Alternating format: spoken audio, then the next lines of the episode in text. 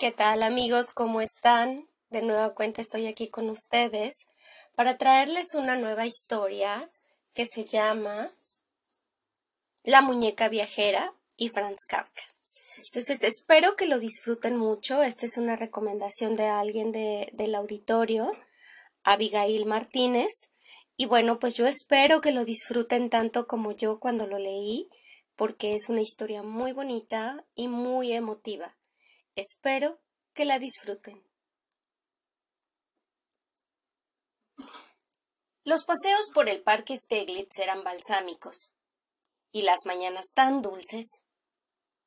Parejas prematuras, parejas ancladas en el tiempo, parejas que aún no sabían que eran parejas.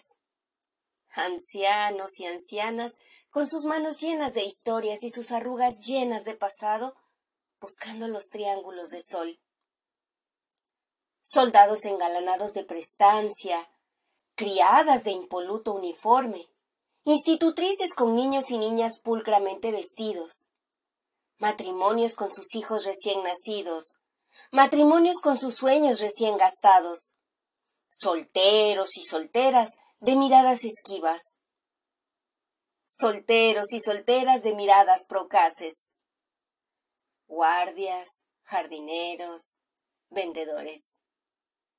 El parque Steglitz presumaba vida en los albores del verano. Todo un regalo.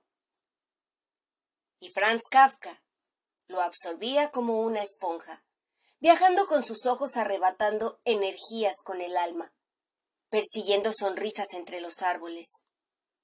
Él también era uno entre tantos solitarios, con sus pasos perdidos bajo el manto de la mañana, su mente volaba libre de espaldas al tiempo, que allí se mecía con la languidez de la calma y se columpiaba alegre en el corazón de los paseantes. Aquel silencio. Roto tan solo por los juegos de los niños, las voces maternas de llamada reclamo y advertencia, las palabras sosegadas de los próximos, y poco más. Aquel silencio el llanto de la niña, fuerte, convulso, repentino, hizo que Franz Kafka se detuviera. Estaba muy cerca de él, a pocos pasos, y no había nadie más a su alrededor. No se trataba, pues, de una disputa entre pequeños, ni de un castigo de la madre, ni siquiera de un accidente, porque la niña no tenía signos de haberse caído, Lloraba de pie, desconsolada, tan angustiada, que parecía reunir en su rostro todos los pesares y las congujas del mundo. Franz Kafka miró arriba y abajo. Nadie reparaba en la niña. Estaba sola. Se quedó sin saber qué hacer.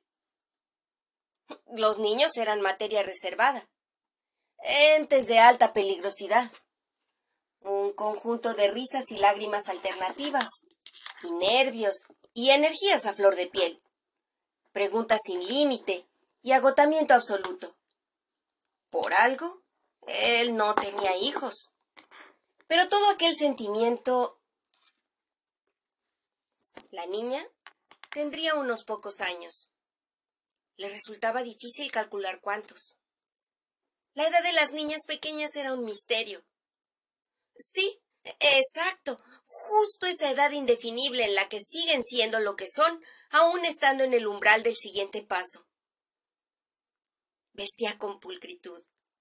Botitas, calzones, camisa con cuello de encaje, chaquetilla tres cuartos por la cual asomaba una falda llena de volantes.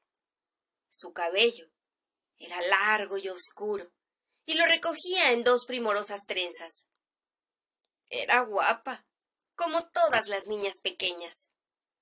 Guapa por ser primavera de la vida. Aunque ahora aquellas lágrimas convirtieran su rostro en una suerte de espantosa fealdad. Franz Kafka permaneció quieto. ¿Qué hacía una niña tan pequeña allí sola? ¿Se había perdido? Si era así, tendría que tomarla de la mano, tranquilizarla y buscar juntos un guardia para que la acompañara. Pero, ¿cómo se tranquilizaría la niña si un desconocido le hablaba? La tomaba de la mano y echaba a caminar con ella. ¿Acaso no sería peor? No, lo peor sería marcharse, irresponsablemente, y dejarla en mitad del parque. Imprevisibles niños. El llanto era tan dramático. Nunca había visto ni oído llorar a nadie de aquella forma. Se resignó, porque muchas veces la vida no dejaba alternativas. Era ella la que marcaba el camino. Así pues, dio el primer paso en dirección a la pequeña. Se quitó el sombrero, para parecer menos serio, e iluminó su rostro con la mejor de sus sonrisas. Probablemente, a pesar de todo, tuviese cara de dolor de estómago. Pero eso era irremediable y carecía de importancia. Franz Kafka se detuvo delante de la niña.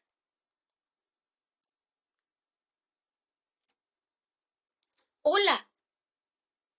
La niña dejó de gritar, pero no de llorar. Levantó la cabeza y se encontró con él. En su desesperación, crispada, ni siquiera le había visto acercarse. Los ojos eran dos lagos desbordados, y los ríos que fluían de ellos formaban torrentes libres que resbalaban por las mejillas hasta el vacío abierto bajo la barbilla. Hizo dos, tres sonoros pucheros antes de responder. Hola. ¿Qué te sucede? No lo miró con miedo. Pura inocencia. Cuando la vida florece, todos son ventanas y puertas abiertas. En sus ojos más bien había dolor, pena, tristeza, una soterrada emoción que la llevaba a tener la sensibilidad a flor de piel. ¿Te has perdido? preguntó Franz Kafka ante su silencio. Yo no.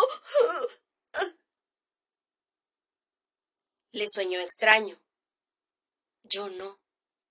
En lugar de decir no, decía yo no. ¿Dónde vives? La niña señaló de forma imprecisa hacia su izquierda, en dirección a las casas recortadas por entre las copas de los árboles. Eso alivió al atribulado rescatador de niñas llorosas, porque dejaba claro que no estaba perdida. ¿Te ha hecho daño alguien? Sabía que no había nadie cerca, pero era una pregunta obligada y más en aquellos segundos decisivos en los que se estaba ganando su confianza. Ella negó con la cabeza. Yo no. Estaba claro que quien se había perdido era su hermano pequeño. Ay, cómo permitía una madre responsable, por vigilante o atenta que estuviese, dejar que sus hijos jugaran solos en el parque, porque, aunque fuese un tanto apacible y hermoso como el Steglitz. ¿Y si él fuese un monstruo? Un asesino de niñas. Así pues, ¿no te has perdido? Quiso dejar claro. Yo no. Ya se lo he dicho. Suspiró la pequeña. ¿Quién entonces? Mi muñeca. Las lágrimas, detenidas momentáneamente, reaparecieron en los ojos de su dueña. Recordar a su muñeca volvió a sumirla en la más profunda de las amarguras. Franz Kafka intentó evitar que diera aquel paso atrás. ¿Tu muñeca? repitió estúpidamente. Sí. Muñeca o no, hermano o no, eran las lágrimas más sinceras y dolorosas que jamás hubiese visto. Lágrimas de una angustia suprema, y una tristeza insondable. ¿Qué podía hacer ahora? No tenía ni idea. ¿Irse? Estaba atrapado por el invisible círculo de la traumatizada protagonista de la escena. ¿Pero quedarse? ¿Para qué?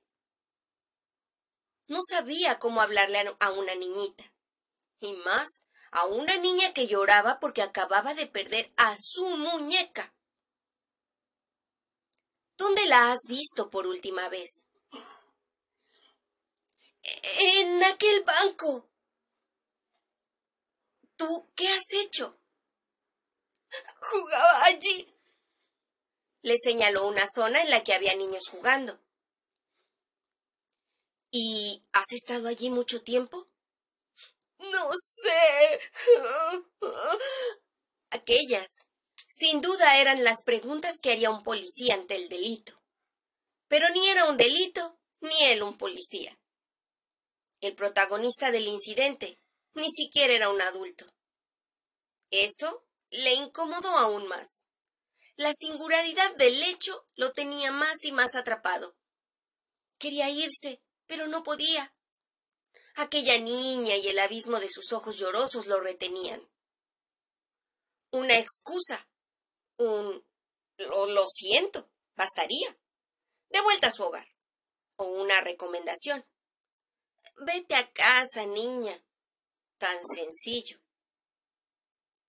¿Por qué el dolor infantil es tan poderoso? La situación era real. La relación de una niña con su muñeca es de las más fuertes del universo. Una fuerza descomunal movida por una energía tremenda. Y entonces, de pronto, Franz Kafka se quedó frío. La solución era tan sencilla. Al menos para su mente de escritor. Espera, espera. ¡Qué tonto soy! ¿Cómo se llama tu muñeca? Brígida. ¿Brígida? Por supuesto. Soltó una risa de lo más convincente. Es ella, sí. No recordaba el nombre. Perdona. Qué despistado soy a veces con tanto trabajo. La niña abrió sus ojos. Tu muñeca no se ha perdido, dijo Franz Kafka alegremente. Se ha ido de viaje. ¿Qué tal amigos? ¿Cómo están? De nueva cuenta estoy aquí con ustedes.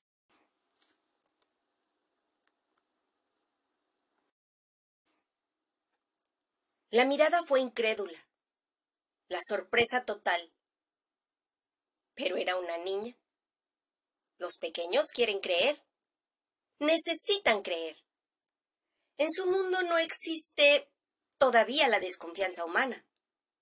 Es un universo de soles y lunas, días encadenados, llenos de paces, amores y caricias. Por lo menos allí, en el Parque Steglitz y en pleno Berlín. Y en 1923. Franz Kafka sostuvo aquella mirada con su mejor cara de jugador imaginario, cosa que nunca había sido. La clave de todo, además de la inocencia de la niña, residía en su convencimiento, su aplomo, la forma en que contara aquel absurdo que acababa de nacer en su cabeza. ¿De, de viaje? Balbució ella. Sí. Cada segundo ganado era un tiempo precioso para conformar la historia en su mente. ¿A dónde? Ven, sentémonos, le señaló el banco, ausente de personas porque se hallaba bajo la sombra de algunos árboles. Me fatigo mucho, ¿sabes? Tenía cuarenta años, así que para la niña era un viejo. Claro que con su quebradiza salud probablemente lo fuese en realidad. ¿Cómo no iba a ser un viejo prematuro? Alguien que estaba ya retirado del mundo y jubilado desde hacía un año debido a su tuberculosis. Se sentaron en el banco y de entrada se sintió muy aliviado al comprobar que había logrado detener las lágrimas de su compañera. Ni los paseantes más cercanos los miraban. Estaban a salvo. El resto dependía. ¿Tú te llamas? Fingió ser despistado. Él sí. Sí, claro. Naturalmente que era tu muñeca, porque la carta es para ti. ¿Qué carta? La que te ha escrito, explicándote por qué se ha ido tan de repente. Pero con las prisas me, me la he dejado en casa. Mañana te la bajaré y podrás leerla, ¿de acuerdo? No sabía si lo creía. Ignoraba si su tono era el adecuado, convincente y rotundo, a la par que jovial y despreocupado. En aquellos segundos se decidía todo. La niña podía tomarle por loco, pero también podía aferrarse a la esperanza. Y la esperanza era más necesaria que la realidad. ¿Por qué se ha ido Brígida de viaje sin mí? Puso morritos de disgusto. Esperaba esa pregunta. Se sintió orgulloso de poder adelantarse, aunque solo fuera un segundo, a la reacción de su compañera. ¿Cuánto hace que era tu muñeca? Siempre ha sido mi muñeca. Mm, toda la vida. Sí. Pues esa es la razón. ¿Por qué? ¿Tienes hermanos o hermanas mayores? Sí. ¿Alguno se ha casado? No. Oh, vaya. Pero mi prima Ute sí. ¿Y no se marchó de casa de tus padres? Sí. Pues lo mismo ha hecho Brígida. Está en la edad en que las muñecas han de emanciparse. No estaba seguro de si su lenguaje era comprensible para la niña, pero no conocía otro. Quiero decir que a todos nos llega el momento de irnos de la casa de nuestros padres para viajar, conocer la vida, el mundo, tal vez un futuro maravilloso. Nunca me lo dijo. Elsie seguía con los morritos prietos, rozando la recaída en su desconsuelo.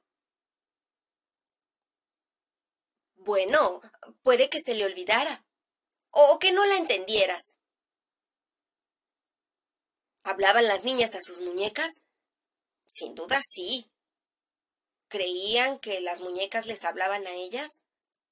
También. No podía dejar en mal lugar a la intrépida Brígida, ni decirle a Elsie que la vida era así. No era un comentario apropiado para su edad. Pero por eso te he escrito la carta. Elsie mesuró sus palabras una a una. Lo hizo pausadamente, con su lógica, la nueva realidad de su vida. Franz Kafka no se movía. Pero le bastaba con ver aquellos ojitos llenos de lágrimas detenidas para saber que lo estaba consiguiendo. Había sido muy persuasivo. El mayor absurdo depende de la sinceridad con que se cuenta. ¿Y por qué le ha escrito a usted mi muñeca? Era la segunda pregunta clave, y también estaba preparado para ella. Ah, pues porque soy cartero de muñecas, dijo sin pestañear. Él sí era una máscara. Luchaba contra el dolor tratando de digerir aquella novedosa realidad. Aún no estaba segura de que todo fuera tan bien como lo advertía él. Los carteros ¿No llevan las cartas a las casas? Los carteros normales sí, pero los carteros de muñecas no. Las cartas de las muñecas son especiales, porque también son distintas. Han de ser entregadas en mano a sus destinatarias. ¿No crees que tus padres se sorprenderían de que recibieras una carta siendo tan pequeña? ¿Y si prefirieran leerla a ellos antes por curiosidad? Ah, que no te gustaría. Pues no. Pues ya está. ¿Yo? Yo todavía no sé leer bien. ¿Lo ves? Se aferró a la nueva coyuntura. Eso sucede muy a menudo. Las niñas que reciben las cartas no pueden leerlas. Y entonces lo hago yo, en voz alta. Por eso es necesario el cartero de muñecas. Es un trabajo muy importante. Había conseguido detener por completo las lágrimas de Elsie. La niña se pasó el antebrazo por los ojos para retirar sus restos. De vez en cuando posaba su mirada en el suelo, a sus pies, pero siempre era para retomar el rumbo que la conducía a la faz del cartero de muñecas. La tristeza era el último baluarte de su desasosiego. ¿Por qué no va a buscar la carta? Ya se ha hecho tarde. Lo siento. Mi horario de trabajo ha concluido hace un rato. Y tú también debes irte a casa pronto. ¿No es así? Elsie miró el reloj de la torre. Las agujas todavía no están juntas, señaló. Pero sí, me queda poco. ¿A, qué hora empieza su trabajo mañana? ¿A qué hora bajas al parque? Cuando las dos agujas están así. Puso los dedos índices de sus dos manos en un determinado ángulo para mostrárselo. Oh, muy bien, exclamó él. Es justo a la hora que empiezo yo. Mañana serás la primera. ¿Y me traerá la carta de Brígida? Por nada del mundo, por niña que fuese, iba a olvidarse de esa carta. Llegaría a su casa y pasaría el resto del día pensando en ella. Comería, cenaría y se acostaría sin apartarla de su mente. No había nada más. Sin Brígida. Ya solo le quedaba la carta. Un pequeño gran mundo, Franz Kafka estaba seguro de que por la mañana ella despertaría y haría lo que fuese jugar, estudiar, ir a la escuela o lo que tuviese por costumbre. Pero, al llegar la hora, correría hasta el parque Steglitz en su busca. Tenía una cita, la más inesperada. Por supuesto que te traeré la carta de tu muñeca, Confía en mí. Elsie saltó del banco y se quedó de pie frente a él. Pareció no saber qué hacer. Finalmente, dio el paso que la separaba de su nuevo amigo y lo besó en la mejilla. El suave toque de una mariposa. Entonces, hasta mañana. De acuerdo, susurró emocionada.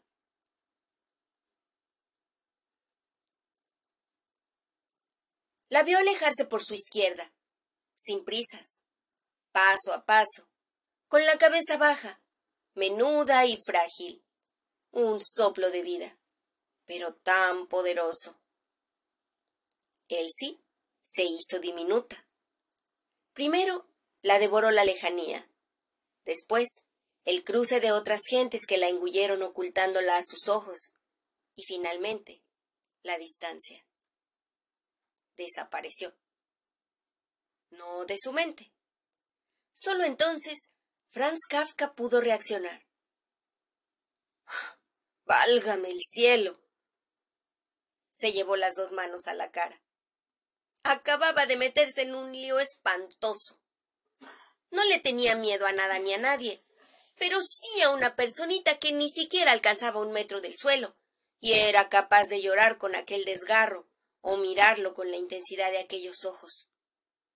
Sí, a una fuerza devastadora como la del corazón de su nueva amiga. Sí, a la huella profunda que lo sucedió podía causarle. Con los niños no se juega. Rizó el rizo. Sin aquella carta, él sí crecería con el trauma más duro. Su muñeca la había abandonado. Si lo hacía mal, él sí tal vez desatara en su alma la frustración del rechazo. Si no cumplía con su palabra y acudía a la cita del día siguiente sin la carta prometida. sí jamás volvería a creer en la naturaleza humana. Estaba en juego una esperanza, lo más sagrado de la vida. Franz Kafka sintió el hormigueo en sus manos, el nacimiento de las alas de Ícaro que le elevaban hasta aquellos mundos sólo posibles en su mente inquieta e inquietante. Cuando se abocaba sobre el papel con la pluma y trenzaba las historias más singulares jamás concebidas.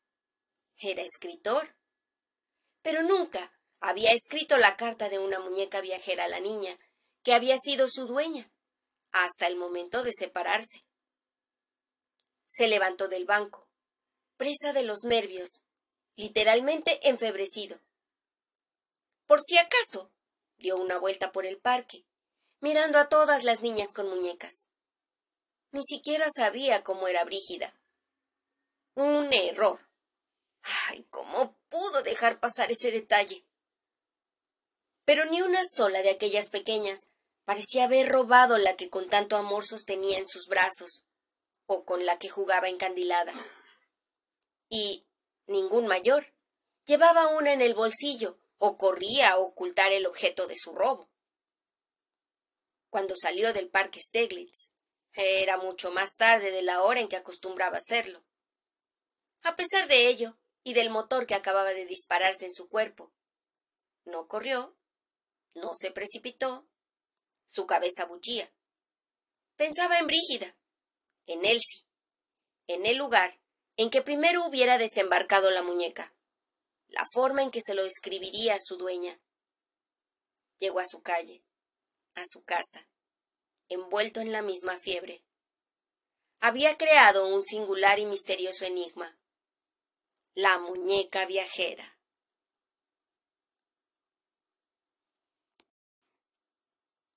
Segunda fantasía. Las cartas de Brígida. La señora Herman tenía una hija de la edad de Elsie.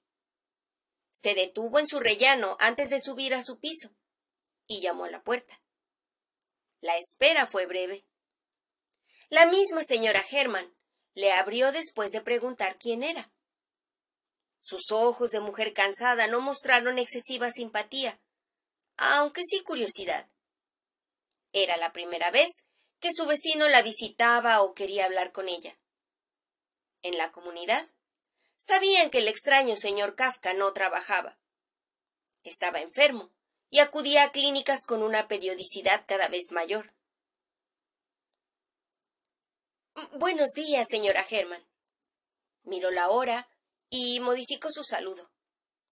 O buenas tardes. Su sonrisa no consiguió cambiar el tono adusto de la mujer. ¿Está su hija en casa? No. Era una contrariedad, casi un contratiempo. Disculpe la molestia y lo insólito de mi petición, pero ¿tendría usted alguna muñeca suya para prestarme un segundo? Logró sorprenderla. ¿Una muñeca? De cualquier tipo, sí, de trapo, porcelana, una muñeca. ¿Y para qué lo quiere? Necesito examinarla. Solo eso. He de escribir algo relacionado con una y apenas recuerdo cómo eran las muñecas de mis tres hermanas. Si no fuera mucha molestia. La señora Herman continuó apoyada en el quicio de su puerta. A veces hablaba con Dora Dimant, la joven que vivía con él. Los dos habían llegado al modesto y humilde edificio no mucho antes, y desde luego no estaban casados. Se decía que el padre de ella no lo autorizaba, quizás por su persistente enfermedad, tal vez por ser un vulgar empleado de una compañía de seguros, aunque gozase de cierta relevancia como escritor. Mm, no puedo dejar que se la lleve. Mi hija volverá en un momento, y si la echa en falta, es capaz de hundir la casa a gritos. La inspeccionaré aquí mismo. No hay problema. Doblegó su tenue resistencia. Aguarde. Franz Kafka esperó en el rellano. Dora debía de estar impaciente, preocupada por la demora. Lo cuidaba y protegía. Tal vez hubiera debido avisarle, aunque solo se tratase de perder uno o dos minutos. La señora Herman reapareció en el vestíbulo de su piso, emergiendo de la penumbra del pasillo, con sus paredes sobrecargadas, con una cretona de oscuro color rojizo. Llevaba en sus manos una muñeca vieja y gastada, que ni mucho menos debía de ser ya la favorita de su hija. A lo sumo, una de las guardadas en el fondo de cualquier armario o baúl. Pero le servía igual. Nada que objetar. Solo quería observarla, sostenerla en las manos, sentir aquella sensación desconocida. Venga usted. Se la entregó la dueña de la casa. Gracias, e-, es muy amable. Le faltaba un ojo, tenía una pierna desencajada y el cabello, que surgía de un sinfín de puntos de la cabeza, estaba más que sucio, lo mismo que la ropa, de un color verdoso. Primero la observó con fijeza. Su expresión eternamente sonriente, la naricita apenas elevada y los hermosos labios rosados. Después la estudió con más atención. Las manos, los pies, su forma, el cuerpo. La señora Herman alzó una sospechosa ceja cuando le subió la ropa para verla por debajo. Una muñeca. Nada más. ¿Habla su hija con muñecas, señora Herman? ¿Juega con ellas? ¿Y les habla, sí? Como todas las niñas. Tenía algunas preguntas más, pero hubiera preferido hacérselas a la pequeña, no a la desconfiada madre. Y con su dichosa enfermedad no estaba seguro de que le permitieran acercarse mucho a su retoño. Ah, esta la llama Carla, y es su hermana pequeña. Fue un poco más comunicativa su vecina. Mm, interesante, sí. Su examen había terminado. No tenía sentido seguir allí. La luz era tan mortecina que le dolían los ojos. Me ha servido de mucha ayuda, le devolvió la desvencijada muñeca. En serio, gracias. No hay de qué. Inició el retroceso que culminó cerrando la puerta. Franz Kafka subió a pie hasta su piso. No tuvo que abrir con su llave porque Dora se asomó nada más escuchar el ruido de sus pasos. Lo recibió con la dulzura de una sonrisa y el afecto de sus brazos abiertos. Me pareció haberte oído hablar con alguien. Con la señora Herman, ¿sí? Qué sociable. Quería ¿Le contaba que su alto en el camino había sido para examinar una muñeca? Después, ahora lo único que de verdad deseaba era encerrarse en su estudio y comenzar aquella singular carta, la más difícil de su vida. ¿Qué tal el paseo? Has tardado más que otros días, dijo Dora. Luego te lo cuento, ¿de acuerdo? ¿A dónde vas? A escribir un rato. ¿Ahora? Franz Kafka la besó en la comisura del labio. Las explicaciones podían resultar muy complicadas, y Dora tal vez se riese, o le creyese un loco samaritano de niñas que perdían muñecas en los parques de Berlín. Prefería tomarse su tiempo para cada cosa, y aquel era el tiempo de cumplir con su ansiedad. Necesito hacerlo. Comprendió que eso bastaba. Era hombre de fiebres y arrebatos. Ella lo sabía de sobra. Está bien. Gracias. Te avisaré para comer. Sí. ¿Comerás? Sí. No lo tenía tan claro. Conocía aquella expresión alucinada. Franz Kafka entró en su estudio y cerró la puerta. Se quitó la chaqueta, la colgó del perchero, ocupó su silla y tomó su pluma. Los folios en blanco esperaban siempre sobre la mesa. Vamos allá, Brígida, suspiró antes de empezar a escribir.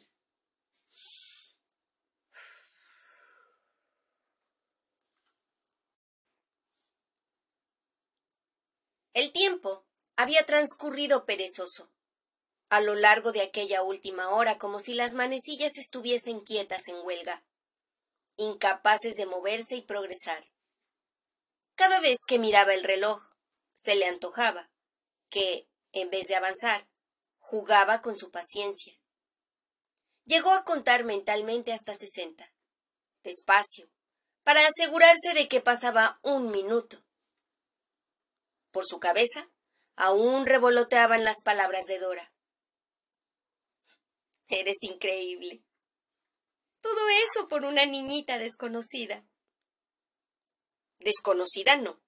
Se llama Elsie. No sé si eres un santo o estás loco. A veces pensaba que las dos cosas. Era la hora. En el lejano reloj que servía de guía a Elsie. Las manecillas formaban finalmente la figura que ella había dibujado con los dedos el día anterior. Quedaba la última espera, la peor, la de la incertidumbre. ¿Y si su madre después del incidente de la muñeca perdida no la dejaba bajar? ¿Y si su hija le había contado la curiosa charla con el cartero de muñecas y la mujer, en lugar de tomárselo como un divertimento o un juego, lo consideraba sospechoso? ¿Y si la madre se presentaba con dos fornidos policías dispuestos a ver si sus intenciones eran buenas? Franz Kafka tenía los ojos fijos en el punto por el cual el día anterior vio desde desaparecer a Elsie. La mañana era cálida y agradable una hermosa y armónica conjunción de placidez y buena temperatura. El parque brillaba todavía más que veinticuatro horas antes, como si el barrio entero paseara sumido en un lánguido óseo. Por fortuna, el banco que ocupaba seguía vacío, a causa de que el sol no incidía de forma directa en él. Cuando llegase Elsie, estarían solos se sentía bien. Muy bien, mejor que nunca. El enfebrecido trabajo de toda la tarde anterior le había sumido en un estado de tensión nerviosa que ahora se convertía en serena complacencia. Aquella excitación, aquel paroxismo, la hora. No tuvo que esperar mucho más, ni mirar el reloj de nuevo.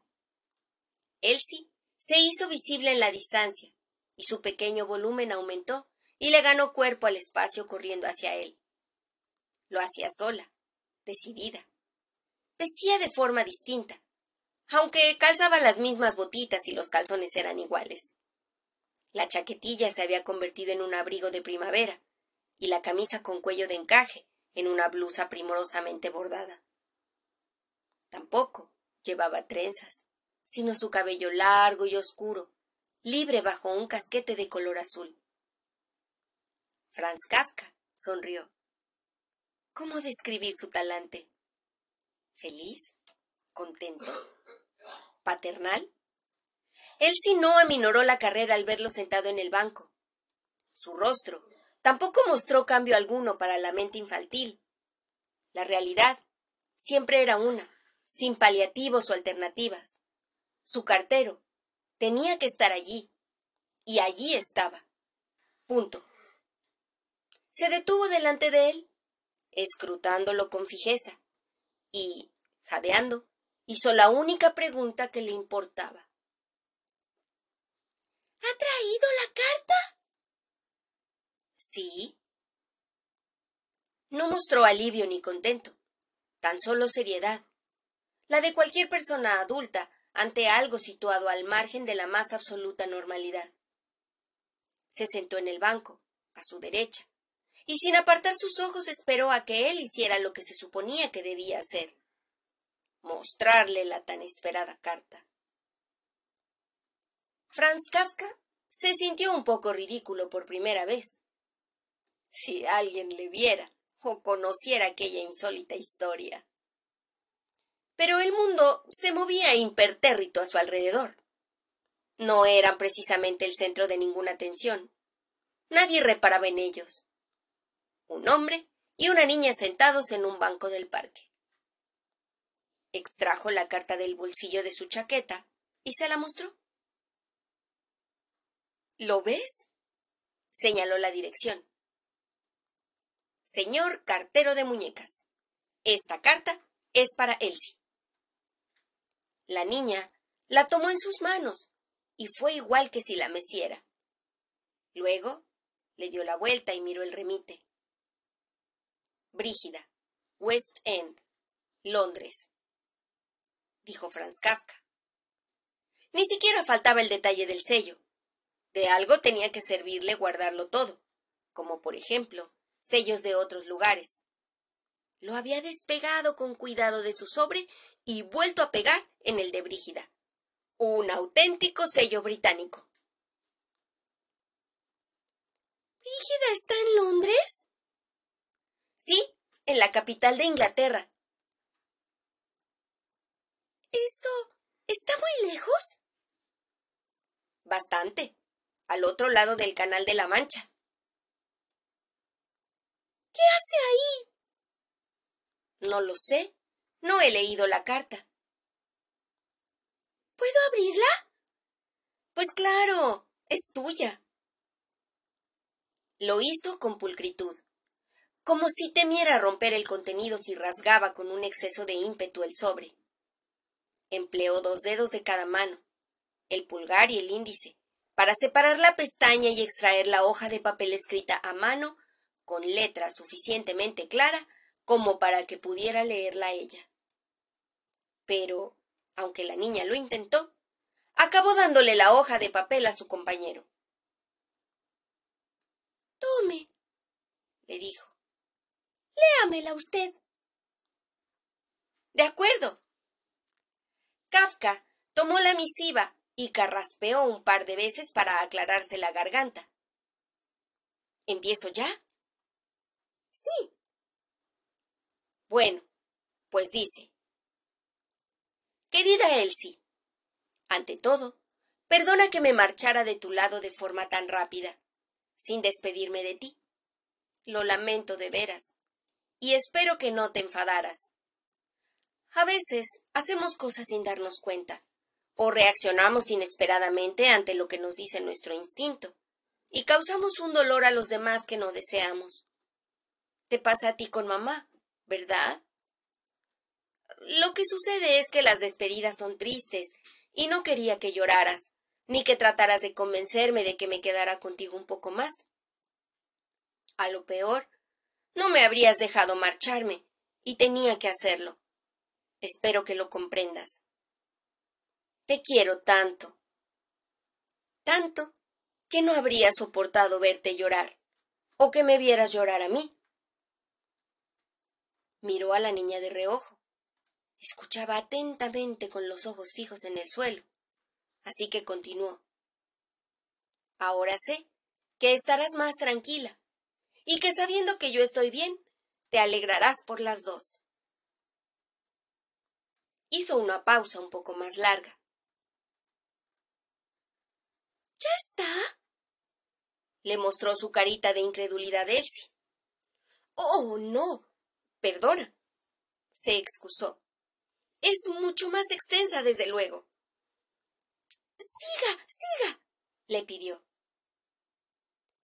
Elsie, has de saber que vivir representa ir siempre hacia adelante, aprovechar cada momento, cada oportunidad y cada necesidad.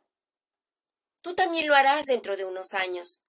Las personas y las muñecas estamos hechas de sentimientos y emociones que hay que ir gastando poco a poco. Son nuestra energía vital. Después de estos años a tu lado, soy la muñeca más feliz que existe, porque mi energía rebosa. Quiero que estés contenta, y mucho, porque todo cuanto soy te lo debo a ti. Tú me has cuidado, me has enseñado, me has querido y me has hecho ser una buena muñeca. Ahora, cuando he estado preparada para iniciar mi nueva vida, la partida ha sido triste por dejarte, pero hermosa, porque gracias a ti soy libre para hacerlo. ¿No volverá? le interrumpió Elsie. Franz Kafka escogió las palabras con tacto y aún más el tono en que las pronunció. Me temo que no, porque parece estar tan contenta. Sí, asintió convencida. Por esa razón ha estado contigo tanto tiempo. La niña miró la carta.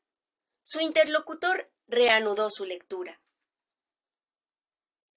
Londres es una ciudad muy bonita y para mí ha sido maravilloso descubrirla.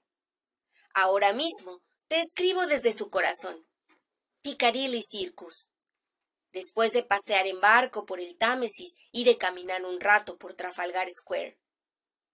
Esta noche asistiré a una presentación teatral en el Soho. Continuó leyendo. Londres, las idas y venidas de Brígida, la muñeca más activa y rápida del mundo. Elsie no se perdía detalle de la larga, muy larga carta escrita por Brígida para que ella no se sintiese triste ni volviera a llorar al recordarla.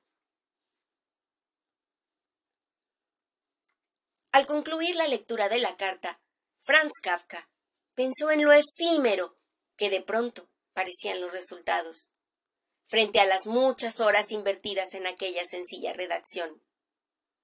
Ahora todo dependía de Elsie.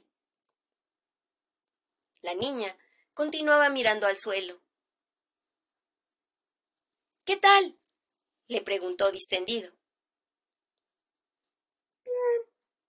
Ladeó la cabeza mostrando la ambigüedad que la invadía. Seguía luchando entre su enfado y su tristeza el conformismo y la rebeldía que le producía sentirse víctima de tan injusta situación. Toma, le entregó la carta. Elsie la sostuvo entre las manos. Parece feliz. Acabó aceptando. Mucho. Y contenta. ¿Por qué no habría de estarlo? Porque sin mí. Franz Kafka se mordió el labio inferior. No tenía ni idea de la psicología infantil. Lo único que sabía, por instinto, era que los más pequeños resumaban egoísmo. Formaba parte de su propia inocencia. Egoísmo por precaución, por supervivencia, por necesidad. Lo querían todo. Amor, caricias, atención, ser el centro del universo, y que el mundo girase a su alrededor. Era tan natural como que la comida apareciese por arte de magia en la mesa todos los días. Ya lo has oído, ¿no? Lo más importante es que es feliz gracias a ti. No lo entiendo, reconoció la niña. Por mi larga experiencia como cartero, una vez, una vez más buscó las palabras adecuadas a la situación. Verás, hay muñecas que nunca se van de viaje. Tienen miedo. Se quedan con sus niñas, pero no por amor hacia ellas. Al contrario, se quedan por ese miedo. Y el miedo es algo malo y perverso que limita la libertad. Quien tiene miedo no vive, agoniza. Brígida ha tenido en ti a la mejor maestra. Tú le enseñaste a no tener miedo y a enfrentarse a la vida cuando ha sido necesario. Por esa razón, pienso que deberías sentirte muy orgullosa. Lo estoy. asintió con toda vehemencia. Pues no lo parece, lamentó el insólito fabulador. Es que aún me cuesta creer que no esté a mi lado. Elsie hablaba despacio, abriéndole su corazón. Anoche la eché mucho de menos cuando me acosté, porque solía dormir abrazada a ella. Y esta mañana tampoco hemos podido jugar juntas. Además, no sé por qué. Siento que es un secreto mío y no lo he contado nada a mamá. No sé siquiera si he hecho bien. Fue mamá la que me regaló a Brígida cuando nací. Las madres suelen mostrarse poco predispuestas a creernos. ¿Usted también tiene madre? Claro, y tres hermanas. También tuve dos hermanos, pero murieron siendo muy niños. Yo soy el mayor. ¿Tuvo una muñeca que se fue de viaje? Hizo memoria. Lo que yo tuve fue un soldado de plomo. Entonces, se iría a la guerra. No, no, se fue de viaje. Exploró muchos sitios. El Polo Norte, el Polo Sur, Alaska. La última carta que recibí provenía de algún lugar de China. Señor cartero. Se encontró con aquellos ojos de mirada limpia que lo atravesaban. Sí, él sí. ¿Puedo escribir yo a Brígida? La angustia se apoderó de él. No había pensado en ello. Prueba de que con los niños no se podía. Y a veces iban muy por delante de los mayores. Me temo que. no. Mantuvo su lado más imperturbable. ¿Por qué? Porque si es una muñeca viajera, no se quedará en Londres. Y como sabemos que es una muñeca viajera, pues porque se ha ido a Londres en lugar de quedarse a vivir aquí. Ah, ¿Y a dónde irá después? No lo sé, reconoció. Pero mañana me lo dirá en su carta, ¿no? Franz Kafka se quedó con la mente en blanco y el corazón encogido. La carta había sido un parto, con dolor, un parto cargado de espinas con la mejor de las intenciones, devolver la paz al alma de una niña herida. Ahora lo que ella le pedía era. Los ojos de él sí seguían fijos en él, unos ojos transparentes, hermosos, llenos de sincera entrega, la niña creía se había transformado en el cartero de muñecas. Creía, y eso era más de lo que muchos adultos podían esperar de los niños. Mañana, otra carta. Sí, él sí. Le pasó una mano arrebatada y dulce por la cabeza. Claro que mañana habrá otra carta de Brígida contándote dónde está y cómo le va en su nueva vida.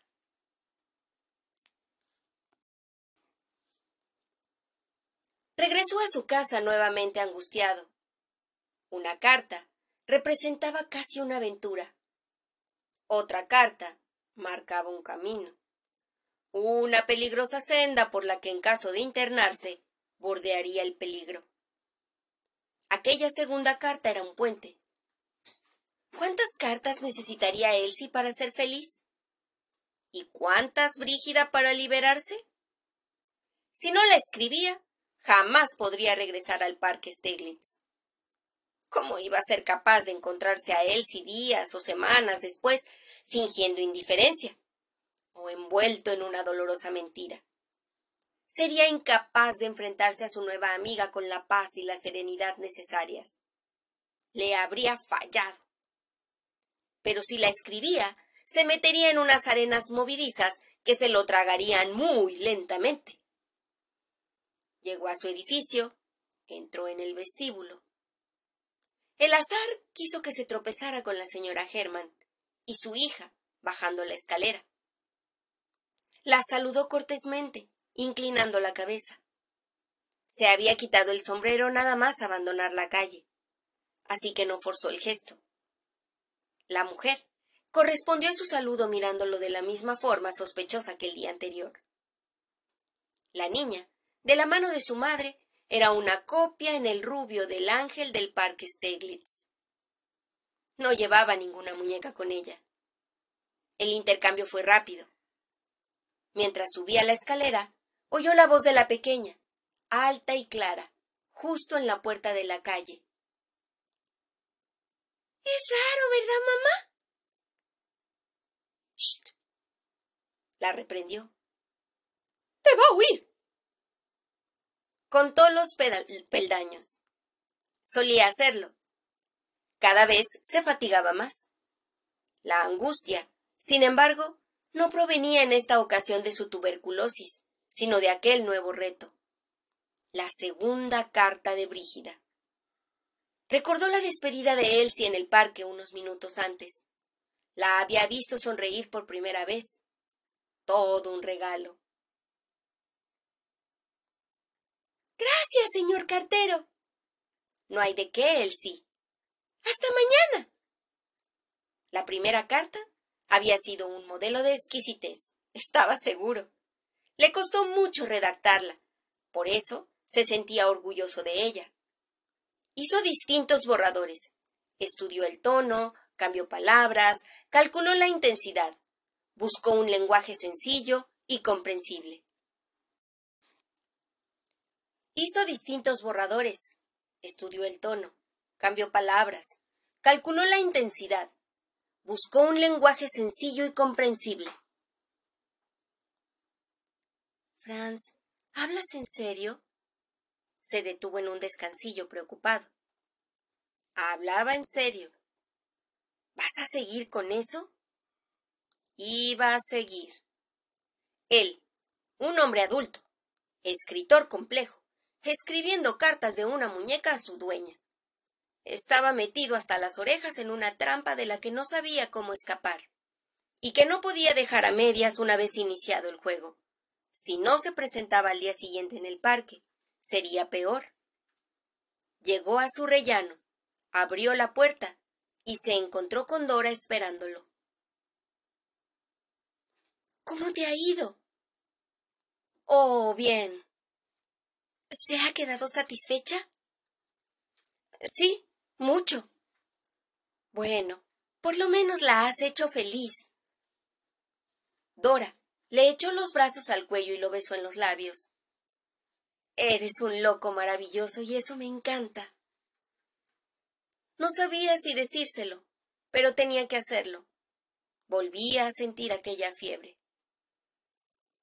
Hay un problema. ¿Cuál? Su compañera abrió los ojos. He de escribir otra carta. ¿Por qué? Le mostró su sorpresa. Porque Brígida es una muñeca viajera. No puede recibir cartas de Elsie, y ella espera que le cuente cómo le va en su nuevo destino. Ah, Franz. Lo sé. Aceptó el compromiso de sostener su mirada. Pero, ¿qué querías que hiciese?